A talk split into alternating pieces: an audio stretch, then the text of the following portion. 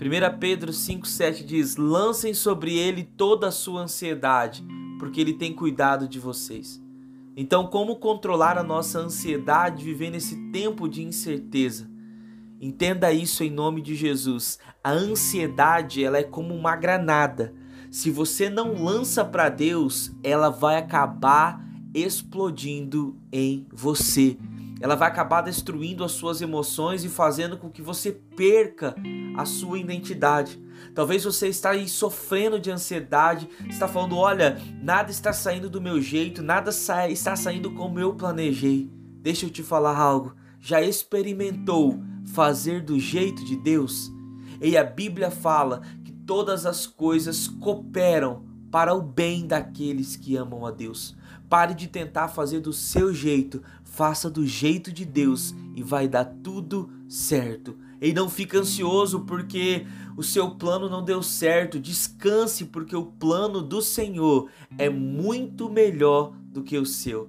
Deus não se move pela nossa ansiedade, mas pela nossa fé. Você quer um exemplo? Você nunca viu Jesus falar assim: vá em paz, a sua ansiedade te salvou. A frase de Jesus é: Vá em paz, a tua fé te salvou.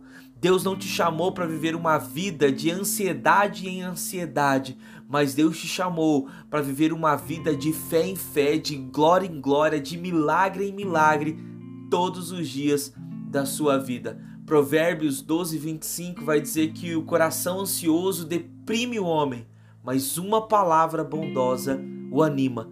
A ansiedade não é a vontade de Deus para você.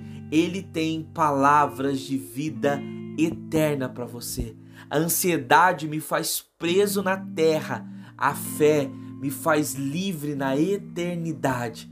Então, não seja ansioso, lance sobre ele toda a sua ansiedade. Deus não te chamou para você se preocupar com o seu futuro, mas Deus te chamou para você se preparar com o seu futuro. Entenda algo: excesso de pensar no passado gera depressão, excesso de pensar no presente gera estresse, excesso de pensar no futuro gera ansiedade. Agora, olha isso. Aprenda com o seu passado e prepare o seu futuro no presente. Então, que você fique com essa palavra. Lance sobre o Senhor toda a sua ansiedade. Ansiedade faz com que você fique preso ao passado, com expectativa no futuro e se esqueça do hoje. O passado já foi, você é uma nova criatura. O futuro a Deus pertence. Então, viva o que Deus tem para você hoje. Viva de maneira intensa e aproveite essa oportunidade.